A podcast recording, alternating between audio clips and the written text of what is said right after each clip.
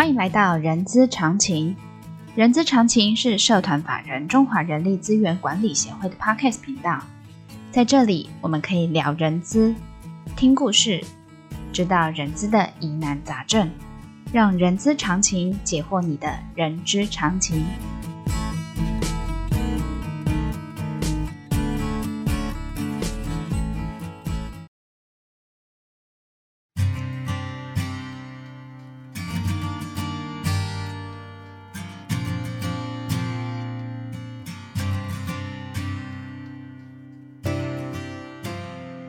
嗨，欢迎来到人之十分钟的节目，我是 J.K. 若琳。这个节目呢，会根据同学们在协会课堂上啊、呃、所发问的问题啊，我们会邀请不同的老师来做解答。那我们今天特别邀请到协会的理事江锦华老师，同时也是一零四人资处的协理，来说说在课堂上同学们问的问题。让我们来欢迎我们的景华老师。Hello，大家好，我是景华 Sherry。好，呃。不知道各位呃 HR 朋友有没有留意到，上一次我们在访问景浩老师有关于员工关系的呃一些相关问题，在那个节目中，景浩老师有提到一个 keywords 叫做离职面谈。对，所以今天呢，我们就要来聊聊离职面谈的这个问题哦。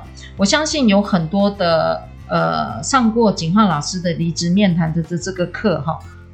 也通常也会问景焕老师说：“老师，我们的那些同同仁们离职的原因很很表面，相信很多人资朋友都一定有一个离职的原因，叫做生涯规划。”对，这个每个人都这样填，对，每个人都这样填，你也填过，我也填过，因为这不得罪人嘛。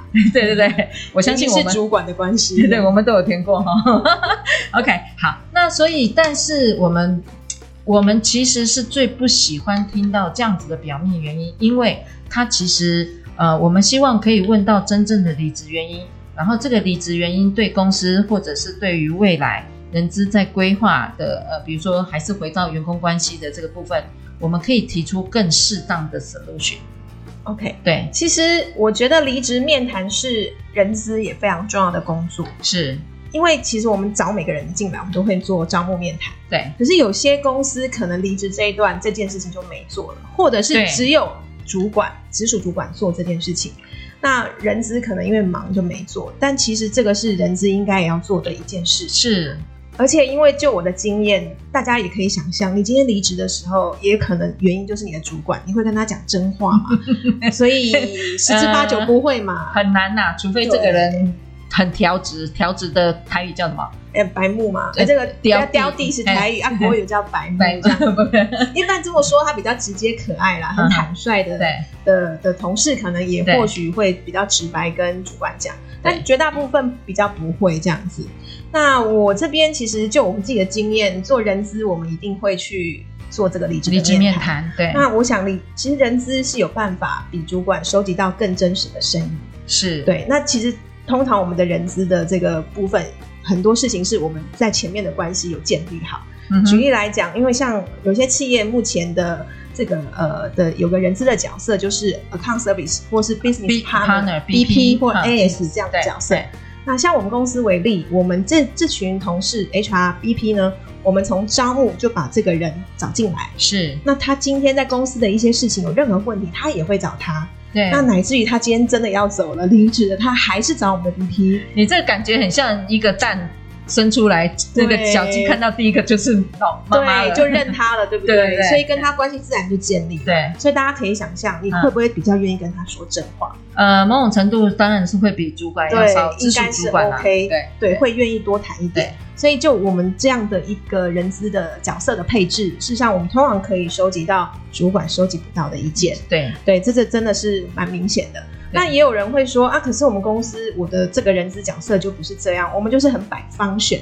嗯、我就是专门做离职管理这一段，他在招募，他在进来公司之后，我都也不认识他，嗯哼，所以这时候你个人谈话的技巧，或是你个人展现的亲和力，我觉得挺重要的。嗯哼，你怎么样让他在跟你做离职面谈的时候，一开始能够卸下这个心防？心防，对对，所以一样，你一开始他可能比较呃，有些同仁就是比较冷，不会说什么。那你要比较用呃比较开放一点的角度，温暖的角度，就是很耐心的去问他说，哎，你有没有给公司的一些建议？嗯哼哼哼，那你还是会遇到那种不太愿意讲的。我通常会问的方式就会说，哎，那呃我们也知道说你现在要离开，那我们接下来也要再找一个这样的职务的人。是，那你有没有一些建议，对于我们要找这样的新人？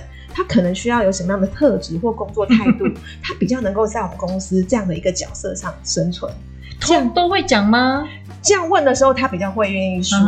那其实他讲的原因，可能就是他为什么会离开的原因是有一些互补性的啊，对不对？他可能会说，哦，那你今天可能要找一个这个比较配合度高的，对，比较有耐性的，嗯，EQ 又好的，嗯，好，那你可能就大概可以知道，哦，也许是因为他跟他他现在的工作在人际互动这一段，哎、可能会遇到一些这种，呃，可能稍微霸道一点，然后权威感重一点的。主管或是同事，哦，你的形容词真好，对，霸道权威，对对 对，嗯，对，所以其实呃，如果你今天不是透过我刚刚说的 BP 或 AS 的角色去跟他已经建立关系，而是在面谈的这个离职面谈就需要掌握到这些讯息，那你的这个态度、你的亲和度其实蛮重要的哦。嗯嗯，你怎么样让他愿意多跟你谈一点？那你要努力去追问。哦，然后再来就是有一些题目是用比较像这我刚刚举例的这个模式去询问，嗯，不是直接问，而是用未来要找这个新人，他给我的建议是什么？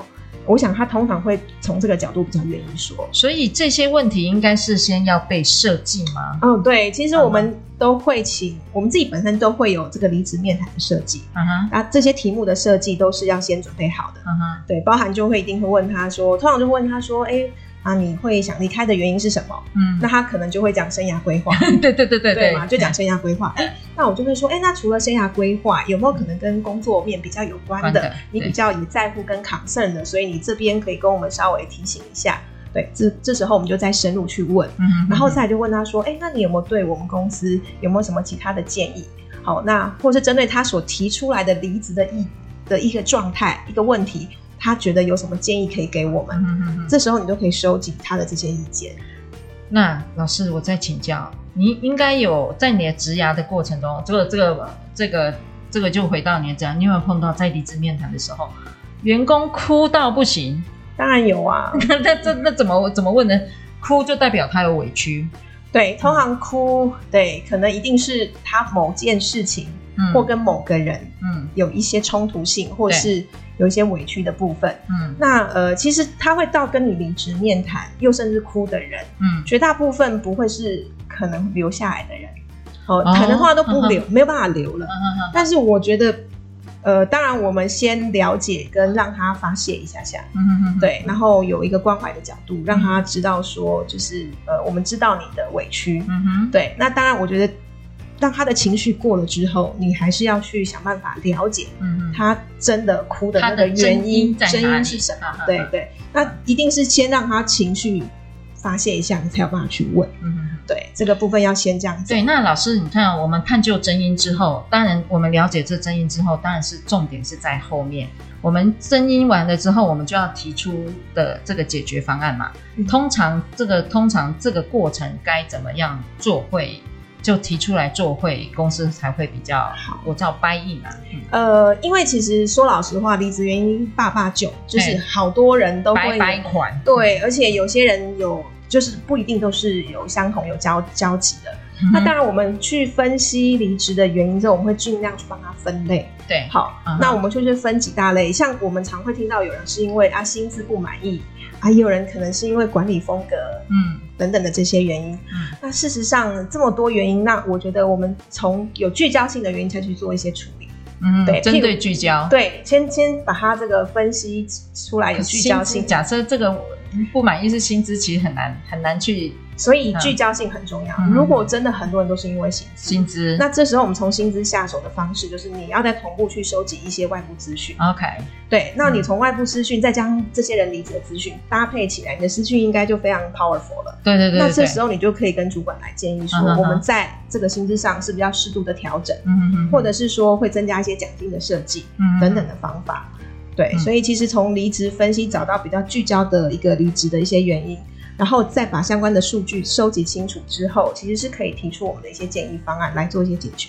所以这中从中医呃从真因到解决方案最重要的一个原因叫做聚焦。对，你要找出比较有归纳性的，嗯、因为频率发生比较多的，多的可能才是问题症结。因为我们有资源的问题嘛，优先顺序，对对对，一定从这个比较麻烦的、比较复杂、人数多的为主。这样，而且既然是聚焦，大家都反映，普遍反映，我们去解决，员工才有感。对，而且这个才会解决大部分的问题。对对对对，好的。那相信今天呃，我跟呃，就是请 Sherry 老师来分享那个呃，离职真因该怎么样去探探寻出来，然后呃，到后面的真正的 solution 的一个设计哈。呃，谢谢 Sherry 老师的分享。然后我们今天节目就到一个段段落，喜欢今天的节目的朋友呢，请记得给我们五星好评，也欢迎大家留下您的评论。下次我们空中见。谢谢 Sherry 老师，好，谢谢若琳，谢谢大家，好，好，拜拜。